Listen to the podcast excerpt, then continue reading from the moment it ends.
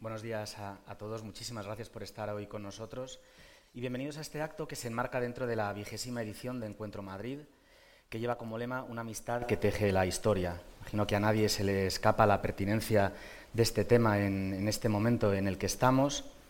Y en estos 20 años de existencia, Encuentro Madrid ha buscado ser un lugar de encuentro y ha ido tejiendo una historia de relaciones y de construcción de la vida en común. Y por ello ha querido precisamente en esta edición especial reflexionar sobre la experiencia de la amistad. Y es para lo que estamos hoy y tenemos la inmensa fortuna de contar con Monseñor Luis Argüello, que ha sido secretario general y portavoz de la Conferencia Episcopal desde 2018 a 2022 y en la actualidad es miembro de la Comisión Permanente y de la Comisión del Clero. También tenemos la suerte de contar con Miguel Ángel Quintanilla Navarro, que eh, en la actualidad es miembro del, Congreso de los Diputados por el Partido Popular desde diciembre de 2022. Ha sido también asesor de la Dirección Nacional del Partido Popular en 2011 y 2018 y de la presidencia del Gobierno de Aragón de 2012 a 2015. Agradecemos al despacho de abogados Hitchings Co. Company el patrocinio de este acto y le agradecemos a todos ustedes que estén hoy aquí con nosotros eh, participando de este encuentro, que como decía no, no se nos escapa la, la pertinencia del, del, mismo, teniendo en cuenta el, el, contexto en el que estamos. La estructura del acto la hemos planteado de un modo muy sencillo para que sea fácil de, seguir es primero valorar la pertinencia de la amistad civil como respuesta a lo que está sucediendo, pero claro, para responder a un problema antes hay que identificar el problema. Entonces lo que vamos a hacer es una primera parte de diagnóstico del problema, no podemos dar por supuesto que hay un problema, entonces ¿qué es el problema? ¿En qué consiste el problema? ¿Cuál es el alcance y la naturaleza del mismo? Y una vez identificados los rasgos principales del problema, intentaremos valorar cómo se puede responder al problema y en ese sentido nos, nos interesa especialmente si la amistad civil es una respuesta eficaz o si, como alguno podría pensar, es una fugamundi, es un retiro espiritualista porque damos el mundo por perdido y entonces lo mejor es quedarnos solos con nuestros amigos. Les anticipo que la hipótesis que la amistad civil sí que es eficaz frente a lo que está sucediendo. Spoiler. Spoiler. Pero no nos podemos ir porque esto hay que desarrollarlo. Eh, sin más preámbulo, porque tenemos muchas cosas que decir, son muy interesantes y el tiempo apremia. Don Luis, en el documento de la conferencia episcopal que tenemos aquí presente, el Dios fiel mantiene su, su alianza, como diagnóstico ofrecía un concepto que nos ha parecido muy sugerente, que es la dialéctica de los contrarios, que hay que superar la dialéctica de los contrarios. Antes de ver cómo superarla, ¿qué es la dialéctica de los contrarios y en qué se ve, en qué se nota hoy en día? Sí. Yo eh, añadiría lo que has dicho que lo que está debajo de este documento e incluso de la referencia a la dialéctica de los contrarios es la realidad de la desvinculación. La desvinculación que nuestras sociedades han ido generando, la desvinculación de la realidad con el dominio de las interpretaciones y las ideologías, la desvinculación del propio cuerpo en el debate y la confusión antropológica en la que vivimos, la desvinculación del otro eh, y especialmente del otro que manifiesta especiales carencias en lo humano. Y hay una desvinculación fundante, que es la desvinculación de Dios. Eso genera un elogio del individuo, es decir, una comprensión de lo humano que se descifra diciendo, eh, ¿quién soy yo? Yo soy un individuo, que me explico a mí mismo desde mí mismo y que estoy separado del otro, con el que puedo intercambiar cosas y diversos flujos. Entonces eso hace que el coloquio entre los individuos se sitúe en esta dialéctica. Tú o yo. Tú y yo. Tú o yo. Y esta dialéctica de los contrarios, por una parte, es una forma mentis del tiempo moderno, que en algunos aspectos ha ayudado ¿no? a la propia razón a poder marcar las cosas, señalar diferencias, afianzar tesis y antítesis. que tiene que ver también con el principio liberal de que mi libertad acaba donde comienza la tuya, que tiene que ver con un dominio en la economía de lo que es la competencia posicional, que no se trata ya solo de algo legítimo, que es competir con el otro, a ver quién ofrece el mejor producto, digamos, sino que es una competencia posicional en la que de lo que se trata es de quitar del barrio a mi competidor, y que desde el punto de vista político, en las democracias parlamentarias y en la crisis en las que viven, los sistemas de partidos políticos y el, tipo de elecciones, como mucho cada tres, cada cuatro años, hace que se afirme mucho esta llamada dialéctica de los contrarios. Como ves, es en diversos ámbitos. Pero yo sí que quiero subrayar lo que me parece que es su eh, origen, que es la desvinculación. Porque para poder superar la dialéctica de los contrarios hace falta descubrir el vínculo común. Muy bien, muchas gracias. Además, eso nos da pie a poder explicar qué entendemos por amistad civil, que no es la amistad como un, a priori, como somos amigos entonces podemos hacer juntas, juntos algo. O sea, la pregunta a la que tenemos que responder en nuestros días es si precisamente porque no somos amigos podemos hacer algo juntos. Entonces hay, un, hay una afinidad, hay una empatía por el otro que parte de este concepto de, vinculación. Y en este sentido, Miguel Ángel, eh, queríamos preguntarte si, esto es posible en la política, si, es necesario que seamos amigos para hacer cosas con los demás, o podemos hacer cosas con los demás y hacernos incluso amigos haciendo cosas con los demás, porque hay un interés original por el otro, aunque no tenga nuestras mismas ideas, aunque no forme parte de nuestro mismo partido, aunque no forme parte de nuestro mismo lugar o incluso de nuestra misma burbuja, como se dice hoy en día. ¿Es posible esto? Muchas gracias, Armando, eh, por la invitación por no haberte echado atrás en la invitación después de que yo te dijera que no era la persona adecuada. Em, y muchas gracias por eh, compartir este tiempo conmigo. Em, yo soy un político, soy un político en activo, soy miembro del Congreso de los Diputados por el Partido Popular. Llevo muchos años en el Partido Popular y hoy es un día muy especial, es 12 y son las 12. Entonces, pues em, ¿qué hace un chico como yo en un sitio como este? ¿no? bueno, em, la explicación es muy sencilla. La invitación se cursó hace mucho tiempo y me parece que también aquí hoy hay que hacer cosas que sin duda se van a hacer fuera, pero a lo mejor em, pues conviene eh, hacer otras también, porque esas seguro que van a salir muy bien y, bueno, pues eh, no se me va a echar de menos allí, ¿no? Aquí espero que no se me eche de más dentro de un rato, pero lo intentamos. Em, yo no quiero hablar de política de partido hoy. Voy a intentar hacer este esfuerzo porque creo que esa no es la cuestión, sino una reflexión política previa, anterior, que incumbe a todos los partidos. En el fondo, si estamos enfadados con lo que hace algún partido, y yo lo estoy, es porque nos creemos con la legitimidad para exigirle algún tipo de comportamiento, sistémico al menos. ¿no?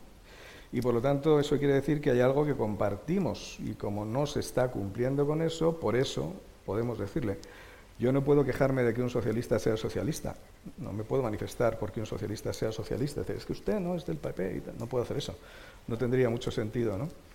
Entonces, estamos en otra cosa. Eh, hay, una cierta desazón porque, digamos, contábamos con una infraestructura moral común que tenemos la impresión de que se está resintiendo. Entonces, me gustaría referirme a esa infraestructura común, que no es una cuestión de partido, es una cuestión, yo creo, que de sistema. Y también el sistema es criticable, por supuesto. Estoy completamente de acuerdo con lo que se acaba de decir. Hay un problema de desvinculaciones se puede hablar también a veces, y se hace, de desintermediaciones como la consecuencia lógica de esto. Al final, la Iglesia ya no es intermediaria o no lo es como lo era en la interpretación del mundo, pero tampoco lo somos los políticos, no lo son los maestros, no lo son las universidades. En general, todo aquello que se interpone entre mí mismo y el mundo, esa intermediación, que históricamente era lo que nos permitía generación tras generación no empezar de cero cada vez, sino partir de una experiencia crítica, pero de una experiencia que recibo y que recibo críticamente, pues eso no está. Y por lo tanto, las vidas que se inician de cero cada vez, que incluso responden a una especie de dialéctica negativa, que en la historia del pensamiento es una cosa importante, que consiste en que todo aquello que está institucionalizado debo sospechar de ello, incluso debo demolerlo, porque es algo que intermedia, que me contamina en mi pensamiento y en mi acceso a la verdad. Eh, por lo tanto, que mm, mi propósito tiene que ser estar completamente solo ante el mundo, porque si hay algo más, entonces no lo comprendo bien, pues es un poco lo contrario de la cultura. De manera que estamos, yo creo, en un momento contracultural, tenemos que ser conscientes de ello. Pero ¿cuál es ese suelo común al que yo me refería? Yo creo que la nación, la nación moderna, es, eh, la gran, eh, el gran acontecimiento de amistad civil de la historia reciente. Porque la nación moderna, eh, en nuestro caso del año 12, que por cierto invoca a Dios para justificar todo lo que viene después, sabemos que probablemente es un gesto forzado, etcétera, pero lo hace, como otras muchas constituciones europeas lo hacen hoy, por cierto, también. ¿no? lo que está haciendo es obligarme, al convertirme en español, en miembro de la nación española, como de otras, lo que se hace no es simplemente reconocer un estatus jurídico, lo que se hace es atribuirme una obligación moral, porque de repente hay millones de personas con las que tengo que contar y que pasan a ser mi prójimo. Desde mi punto de vista, no sé si es un punto de vista canónico o no, pero el gran eh, acontecimiento, eh, por bueno, que la creación de las naciones modernas pone en el mundo es que convierte en prójimos a quienes antes eran extraños. Y por ser compatriotas, con nacionales, como se quiera, lo que hago es reconocer que hay otros que están lo bastante cerca de mí para que tenga que contar con ellos, y como además simultáneamente se me reconoce libertad de pensamiento y de criterio, se hace posible la ética pública a un nivel absolutamente desconocido entonces, hasta entonces. Porque puedo pensar y puedo elegir, y porque tengo que pensar en muchos, la ética pública se expande con la nación extraordinariamente y crea un gran círculo de amistad nacional. Más o menos abstracto, si se quiere, pero cuando la Constitución del año 12 dice eh, españoles de los dos hemisferios, gente a la que jamás se ha visto, jamás sospechamos que había por allí, pero todo eso se incluye en un pensar eh, y en un querer con el que tengo que contar a partir de entonces. Bueno, como la nación moderna nace mediante un acto de exaltación de la ética pública, porque reconozco dignidad igual que la mía a muchos que antes no la tenían ante mí, y porque además me reconozco libertad de pensamiento y de criterio y por tanto de elegir lo que hago a la vista de que tú estás ahí y yo tengo que contar contigo y tú conmigo, se inicia algo que yo creo que no solamente no es disonante de lo que sería una tradición católica, sino que es, se puede engarzar perfectamente en una tradición eh, católica que es esa gran expansión del mundo afectivo y del mundo eh, ético que tengo a mi alrededor. ¿Qué ocurre? que en la medida en que estas cosas que se acaban de señalar han ido ocurriendo, nuestro modelo de nación, que significa que nos tenemos en cuenta unos a otros, que nos cuidamos unos a otros, sin grandes eh, cataratas de almíbar, no hace falta querer que todos estemos juntos todo el rato, simplemente que contamos unos con otros, nos tenemos presentes. Creamos instituciones como el Congreso de los Diputados, que existe precisamente para atender algo que sin él no puede existir, que es el bien común. Por eso yo he sido elegido en Madrid, pero soy diputado que representa a todos los españoles, no solamente a los de Madrid, sino a todos los españoles. Bueno, em, pero si nos desvinculamos, si creamos eh, contraculturas, si nos vamos aislando porque creemos que yo solo conmigo mismo soy mejor que con otros, si caemos en algunas trampas de la modernidad, no toda la modernidad es tramposa ni mala, pero hay trampas de la modernidad que provocan patologías de la nación, por ejemplo el nacionalismo, que tenemos que corregir, por ejemplo, con la Unión Europea. Estamos en un momento de tensión.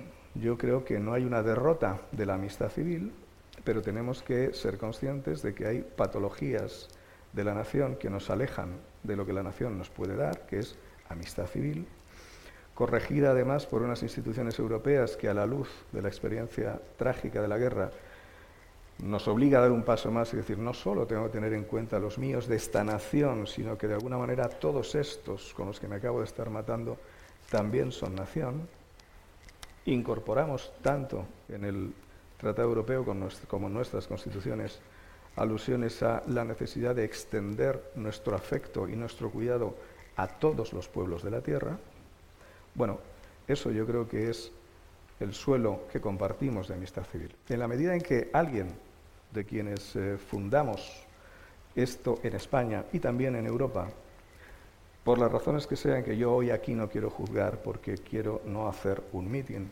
pero en la medida en que alguien pueda olvidarse de esto y de que este suelo obliga a tenerme en cuenta a mí y no a tener en cuenta solo a otros y además a otros que llevan mucho tiempo no teniendo en cuenta a nadie, especialmente a aquellos en cuyo nombre hablan, porque el problema no es de división territorial o de falta de reconocimiento de, em, pluralismo territorial, el problema está en la falta de reconocimiento eh, a la sociedad en Cataluña, por ejemplo, o en otros sitios. Bueno, en la medida en que todo eso ocurre, el suelo que compartimos, hablando de Julián Marías, por mencionarlo, la concordia como el suelo en el que descansan el acuerdo y el desacuerdo, ese suelo se nos ha roto. Entonces, eh, sí.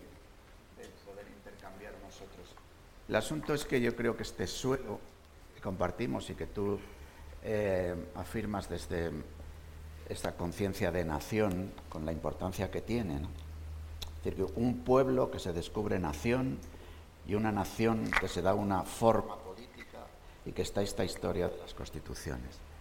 Pero ese suelo tenía un cimiento, que es en la época una cosmovisión cristiana. Un fundamento que eh, yo no voy a querer decir tengamos que pensar en formas de nacionalcatolicismo. Más bien al contrario, pienso que eso que yo llamo una cosmovisión cristiana común significaba decir que en esa época, y estaba incluso escrito en la Constitución del 12, pues éramos una mayoría cultural y hoy somos una minoría cultural. Pero eh, ese suelo que tenía unos cimientos, y en esos cimientos había dos categorías si tú no quieres hacer un mitin, yo no quiero hacer una homilía. Pero no puedo menos, no puedo menos de decir que una de las categorías que se, que se tenían clara es que existía pecado original. O sea, que las divisiones, que los conflictos, que las heridas tenían que ver con un misterio originario del que el hombre no se puede salvar a sí mismo y después otra categoría de la cosmovisión, que sí que es bueno para nuestra minoría cultural, y dígase hoy que es domingo, que nosotros creemos en la vida eterna y que por tanto las cosas las situamos en la historia con una referencia. ¿Por qué digo esto? Porque con ese cimiento y con ese suelo, el edificio que se construye es un edificio marcado por las ideologías e ideologías que tienen algunas la pretensión de construir el paraíso en la tierra. Por eso he sacado lo de la vida eterna. Ideologías que de alguna forma piensan que pueden organizar la casa común, la nación, con unos criterios de cuasi salvación, con unos criterios que a través de las leyes, de determinadas políticas económicas, de la organización del común, ser posible esa construcción del paraíso en la tierra.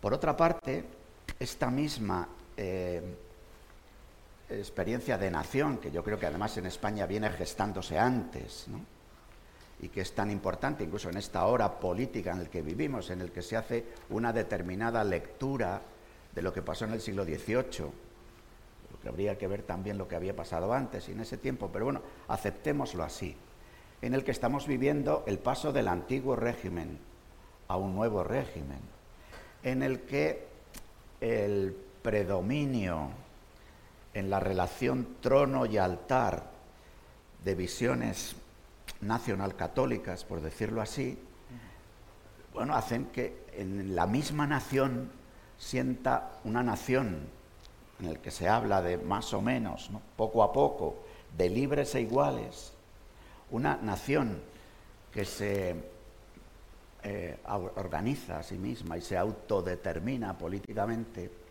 pues hay una sospecha frente a lo religioso, frente a la iglesia, frente a lo... hasta el punto de que aunque los valores cristianos están y la misma experiencia cristiana está en el fundamento, a medida que se va construyendo el edificio con la propuesta de las ideologías, se construye cada vez más el edificio como si Dios no existiera. Con lo cual los valores se van separando cada vez más de su fuente y tienen que buscar otra manera de justificarse, que yo creo que a las alturas donde nos llegamos, esas formas de justificarse son el poder. El poder que se hace positivismo jurídico o el poder que se hace poder económico. Entonces, bueno, ahí estamos. ¿no? Con lo cual, algunos aspectos de la construcción del edificio, un edificio en, tantos aspectos valioso de lo que ha vivido nuestra humanidad en los dos últimos siglos, ¿no? pero tiene, digamos, un, bueno, el edificio, si hubiera una ITV de los edificios, se podría ver como una aluminosis en el edificio que tiene que ver con qué ha pasado con la razón y cómo la razón se debate hoy entre voluntad de poder y emoción. Vamos, que ninguna de las dos cosas son razón, pero son expresión de lo racional, ¿no? Bueno, y eh, tiene que ver con que lo que decía de la moral, es moral autónoma y una moral autónoma que en principio tiene un marco compartido, pero que hoy esto cuesta más. ¿no? Entonces yo por ahí percibo el, desafío a la hora del asunto en el que estamos hablando, de generar esta amistad civil que restaura vínculos para desde los cuales poder mirar hacia adelante, ¿no? Sabiendo, y termino, haciendo la referencia a lo eterno, que los grandes procesos históricos, y estamos ahora en un singularísimo cambio de época, piden de nosotros el estar dispuestos a ser cimiento y no edificio vistoso. Bueno, muchas gracias. Primero, gracias a los dos por no hacer ni mítines ni homilías. Y, y segundo, porque yo creo que ya está asentado de una forma imprevista.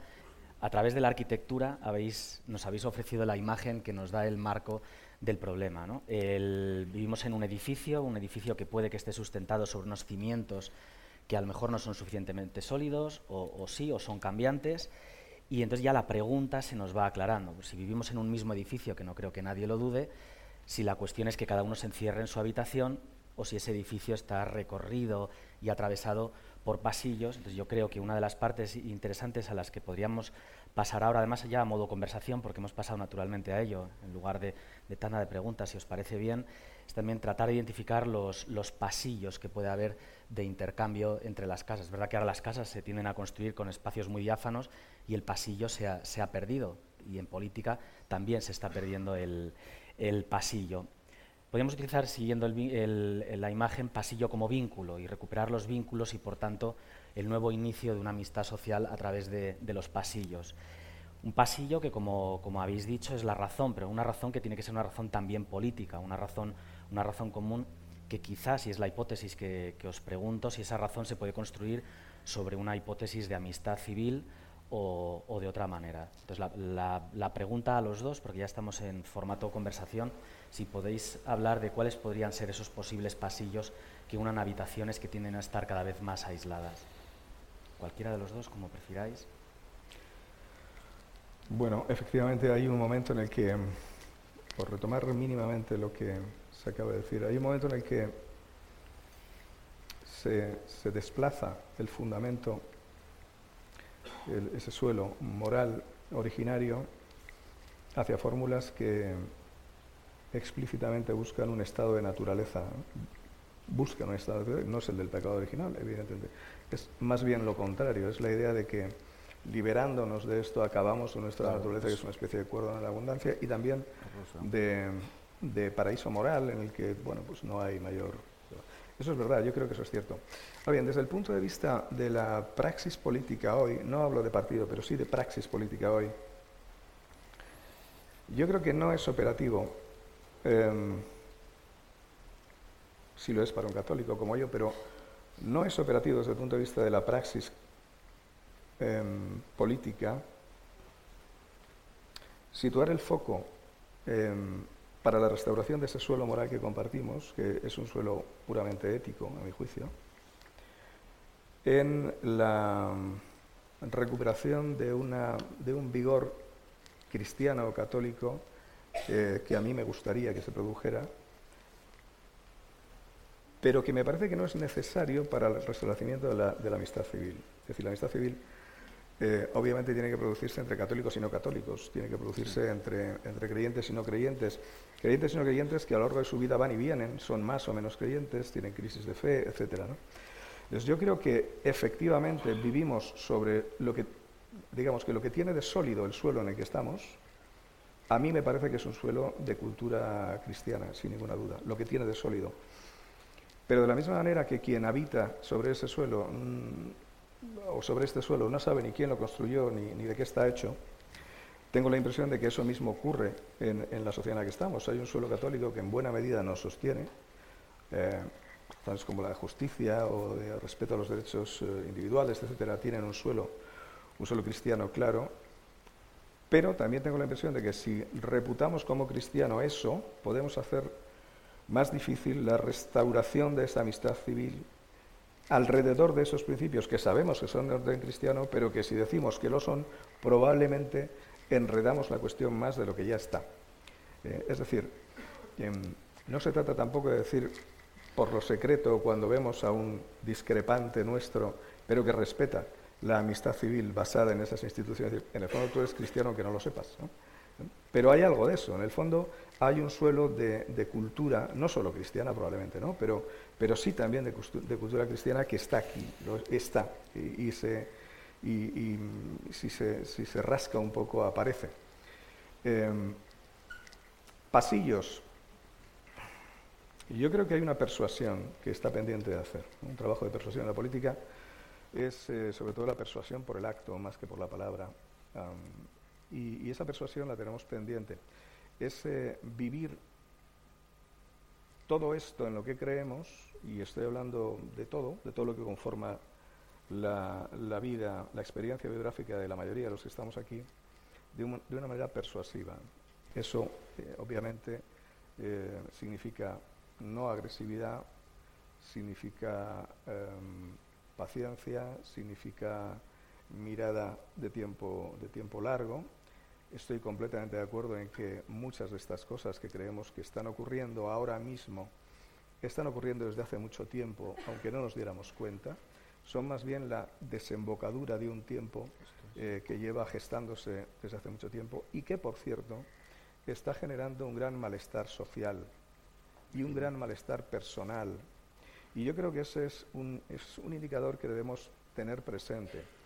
Esto no va bien, no es una cosa que diga solo la Iglesia o que pueda decir solo la Iglesia, que esto no va bien en muchos aspectos, que la angustia es algo que está creciendo, que el malestar, que el sinsentido, em, es algo que en líneas generales podemos dar por constatado mucho más allá de lo que la Iglesia constate. Es decir, esto ocurre.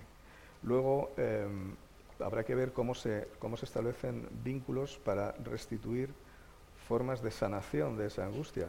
En mi caso, obviamente, pues eh, obviamente lo digo por, porque me he declarado católico, ¿no? pero ya obviamente hay una, un, anhelo de trascendencia, etcétera, etcétera, pero, pero bueno, la, propia doctrina social de la Iglesia reconoce que incluso habiendo sido inserta en la conciencia, en el alma de todos, una ley natural, no todos la percibimos por igual y probablemente estamos viviendo un tiempo histórico en el que ese oscurecimiento de esa percepción es especialmente em, fuerte, ese oscurecimiento. Yo emplearía palabras como esa, em, creo que de lo que se trata es de iluminar más que de mm, revolucionar. Creo que se trata más de em, persuadir más que de sancionar. Y creo que ese es el camino de la civilización que, que es el nuestro, por decirlo de alguna manera. El nuestro como católicos, pero también el nuestro desde el punto de vista de lo que nuestro sistema político europeizado nos indica.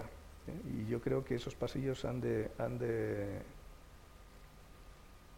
transitarse sobre todo con, con palabras de ese tipo. ¿no? Palabras que, que, sean unitivas, que vinculen, cosas que vinculan, que, vinculan libremente, que no fuerzan eh, procesos de, libertad, que ayudan a deliberar sin dejarnos engañar, por eso que se llama democracia deliberativa, que en el fondo pretende que solo la razón formal o la razón positiva eh, pueda formar parte de una deliberación política, de manera que usted, si es católico, no puede participar porque su fe no es discutible, por lo tanto usted queda fuera. Eh, bueno, hay trampas ahí que hay que tener en cuenta. Em, en el caso de los católicos creo que lo que hay que hacer es mostrarse como mostrarnos como somos, con las razones que tenemos, pero también con cosas que no estamos dispuestos a discutir. Por ejemplo, que, nuestra fe es nuestra fe y no la discutimos, no se delibera sobre eso. Eso estaba muy en el origen y eso se ha ido perdiendo. Restaurar todo esto es un trabajo arduo, largo, pero precisamente por todo esto que acabo de decir, yo creo que, aunque sé que reconocernos minoría en este momento es una cosa que puede ser, hablo de los católicos, puede ser eh, un gesto de realismo, especialmente a la luz de algunas encuestas, etc. Yo, em, yo no creo que eso sea exactamente así, ¿no? Em, porque no estamos hablando de números, estamos hablando de otra cosa. Estamos hablando de, la, capacidad unitiva y la capacidad de sanación de angustias que una sociedad necesita. Probablemente eh, eso no va a llevar a la fe a muchas personas, pero sí les puede llevar a una mirada sobre los demás que les permita entender que con los demás es cuando tú eres quien eres y sin los demás no. Que creo que es la gran trampa de la modernidad y del solipsismo este un poco enloquecido, cuya apoteosis son las redes sociales, que en realidad están hechas para dar rienda suelta al narcisismo que todos llevamos dentro, mucho más que, que para otra cosa. ¿no? No son, eh, las redes sociales no, no, son unitivas, en general son más bien, yo creo, eh, algo que sirve a lo contrario. Gracias, Miguel Ángel. La amistad civil, tanto en Aristóteles como en Santo Tomás, y de alguna manera también en Fratelli Tutti del Papa Francisco, se plantea como algo que es prepolítico que acompaña el caminar de lo político y que además lo desborda. No, estamos hablando, cuando hablamos de amistad civil, de las amistades interpersonales, de lo que significa tener un amigo del alma, que de esos tienes pocos en la vida. Pero sí, la amistad civil supone de alguna forma descubrir un alma, un, alma compartida, ¿no? que es un poco a lo que se referido, te habías referido, Miguel Ángel.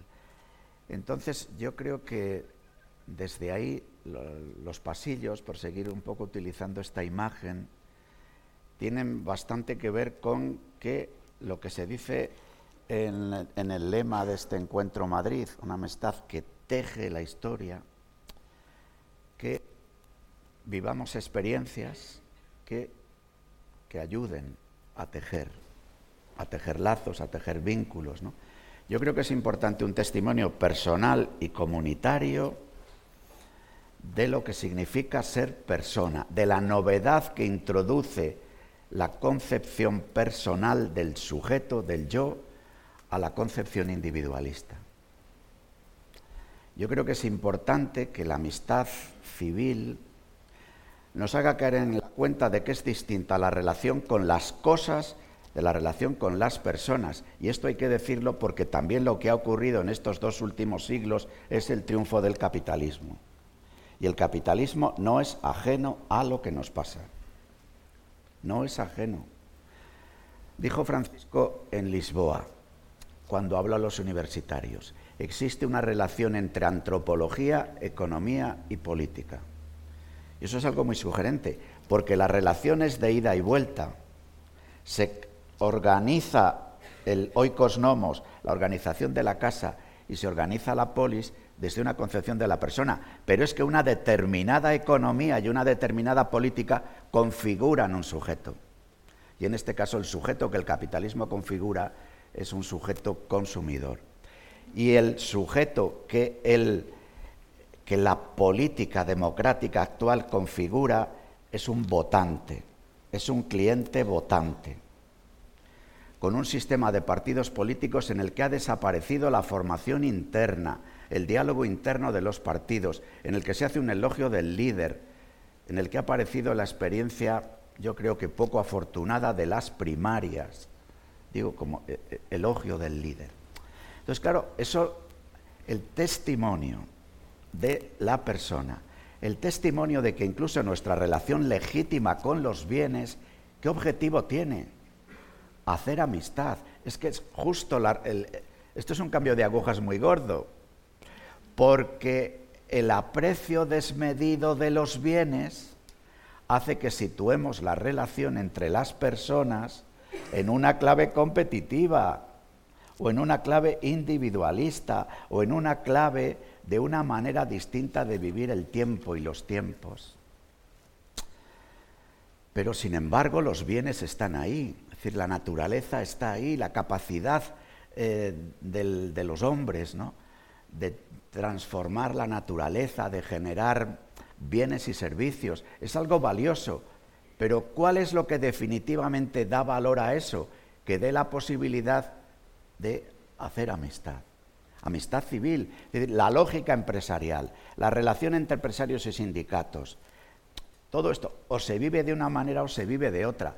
Pero claro, esto hace falta sujetos, personas que estén dispuestos a vivir ahí, que desde el punto de vista de lo que es la identidad y espiritualidad que la Iglesia propone a los laicos, se llama vivir la caridad política en las relaciones y en las instituciones, de tal manera que esa manera de vivir la caridad política pueda generar alguna amistad. Yo creo que un punto nuclear en la comprensión de la persona y en la comprensión de la persona que actúa en la economía y actúa en la política es la comprensión de la familia. La propuesta de familia, el testimonio de familia, porque también en este tiempo ha venido disminuyéndose el núcleo familiar, han venido disminuyéndose el número de hijos en las familias, ha venido haciéndose un elogio de una determinada familia que a veces hasta en los propios carteles eclesiales aparece como el modelo de familia cristiana.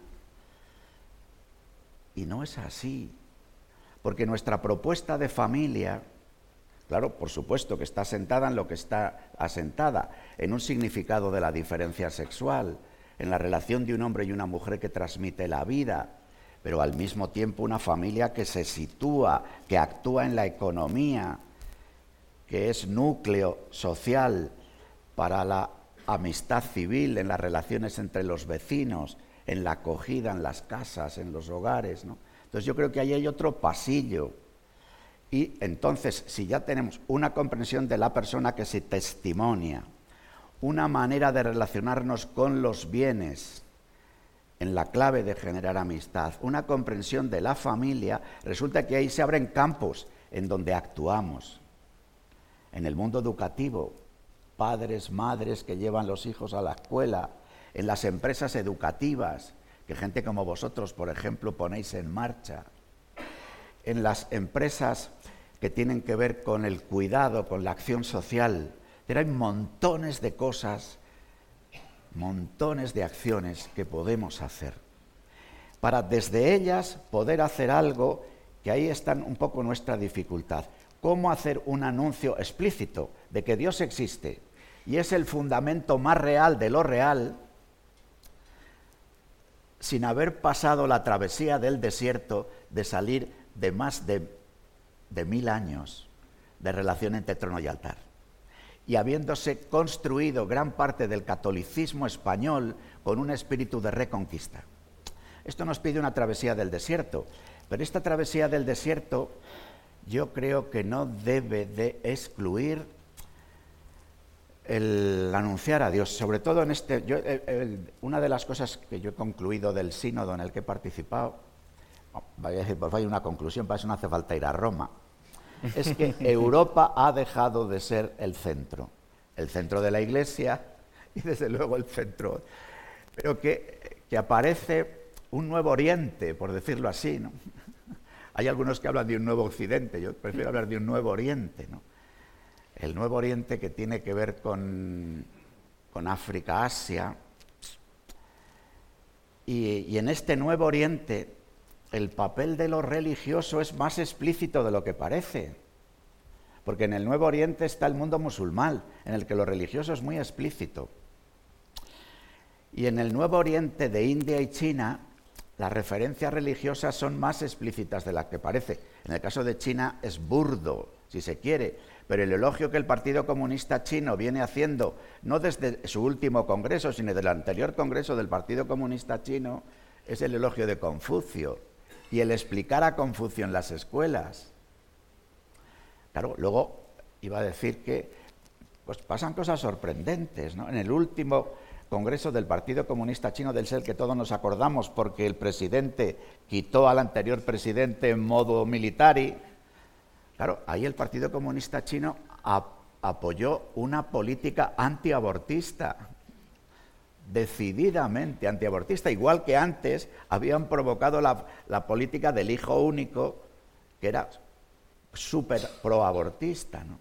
Entonces el mundo se mueve, y en el mundo que se mueve hay referencias explícitas de lo religioso. Nuestro mundo occidental vive aquí en este sentido un complejo muy grande y la realidad de la Iglesia Católica es que tiene que hacer una experiencia que además es el pasillo de los pasillos, de humildad, de humildad ontológica, porque solo es posible construir la amistad civil cuando uno cae en la cuenta de que sin el otro no es. Eso es un ejercicio de humildad. Porque la modernidad nos ha hecho muy autosuficientes y hace el elogio de la autonomía y de la independencia y que cuantos menos vínculos tienes mejor te irá. Claro, en España hay casi 6 millones de personas que viven solas. En algunos casos eso que los sociólogos llaman ahora, que es un poco gracioso, como soledad no deseada y otros como soledad deseada pero en bastantes casos también es una experiencia de aislamiento. Entonces, ahí hay, yo creo que pasillos bien concretos. Muchas gracias. Entonces, siguiendo con la construcción del edificio en el que se ha convertido esta, esta conversación, em, habéis hablado de, los pasillos. Antes de acabar por, el, por, el, tejado, estamos haciendo bien la casa, hemos empezado por abajo y vamos a acabar en el tejado. Eh, una pregunta, sí que os ruego brevedad porque la que me interesa es la última, porque habíamos lanzado como hipótesis que la amistad civil es eficaz. Entonces tenemos que ver si realmente es eficaz o esto es un desideratum en un contexto de disolución. sí que quiero que nos detengamos en la última parte de la conversación, en la eficacia. Pero antes simplemente un juicio sobre, ¿y esta casa es transitable? ¿Esta casa es habitable de facto? No, si, no qué hacer para que lo sea, ni cómo ha sido, sino hoy en día vosotros veis que esta casa nuestra común, o sea, España en este contexto en el que la mayoría de aquí somos eh, españoles y en el contexto de domingo 12 a las 12. ¿Esta casa es transitable? ¿Sigue siendo transitable? Esta pregunta, por favor, brevemente, porque pasamos a la otra que sí que pide más desarrollo. Pues em, brevemente lo es y además es una de las casas más acogedoras de la historia. Con todo lo que podamos decir de, los problemas que tenemos, tenemos que ser también conscientes de que en España al menos, pero en Europa también y en otros muchos sitios, estamos viviendo un tiempo que, al menos en lo que se refiere a acceso a bienes materiales, em, no tiene comparación probablemente. Eso luego tiene derivadas de muchos tipos, pero haríamos mal, creo, en, no reconocer que el hecho de poder estar aquí un domingo, de tener em, luz, de poder estar más o menos cubiertos por en muchas necesidades, no es, no es obvio. Esto, esto no es obvio, no es obvio en muchas partes del, mundo. Y por lo tanto tenemos que preguntarnos también por las razones de eso. En este sentido, yo, eh, yo no puedo compartir totalmente algunas de las cosas han dicho sobre el capitalismo, pero sí comparto la idea de que el capitalismo tiene patologías. Yo creo que el capitalismo produce bienes, bienes que son como tales buenos para la gente y produce tonterías que la gente quiere y a lo mejor no debería querer. Pero em, el saldo es claramente positivo en las sociedades que acceden a eso, que llamamos capitalismo. La globalización deja un saldo claramente positivo en cuanto al número de personas que viven, que comen, que tienen acceso al agua potable, etc. Entonces, creo que para abordar las patologías, las deficiencias, que las tiene y son muy graves, debemos ser conscientes también de que hay muchas cosas buenas, muchas cosas valiosas alrededor de todo esto que estamos diciendo. Yo creo que el capitalismo tiene, tiene patologías, pero, pero no es una patología en sí mismo. Em, y desde luego hoy sí las tiene. Y la segunda cosa que quiero decir em, eh, es que, probando un poco deslizada de lo que me acabas de preguntar, pero creo que es bueno decirlo, es posible, y, suele serlo cuando eh, es un mecanismo psicológico habitual en las personas y puede serlo en las organizaciones, si me hago más pequeño, si soy minoría, etc., em, es que el mundo me hace cosas que me... Hay, un contexto cultural, sin duda lo hay, hay una agresión contra la Iglesia, sin duda la hay, pero también es importante que la Iglesia mire cuántas de las cosas que hoy eh, están afectando a su presencia pública son de origen externo y cuántas son de origen interno.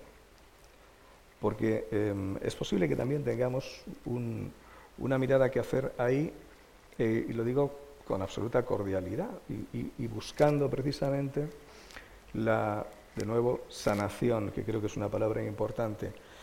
A veces, algunas personas en España muy preocupadas con, con la deriva anticristiana de Europa, por ejemplo, y tal, pueden, eh, pueden transmitir, no aquí, sé que no aquí, pero creo que las conocemos y podemos y las tratamos con afecto, yo desde luego, ¿no? porque son muchas de ellas amigos míos, pero creo que la, la idea de asedio cultural, yo realmente creo que puede haber momentos culturales, personas, organizaciones muy preocupadas por dañar a la Iglesia, pero creo sinceramente que lo que hay es despreocupación. O sea, mucha gente no piensa en la Iglesia ni como enemigo, ni como nada. O sea, es una vida que, que, que de manera natural emerge por otros cauces que pueden ser hedonistas, que pueden ser de lo que se quiera y que probablemente también a lo largo de la, de la trayectoria humana, personal, van modificándose porque uno se siente o se puede llegar a sentir mal. ¿no?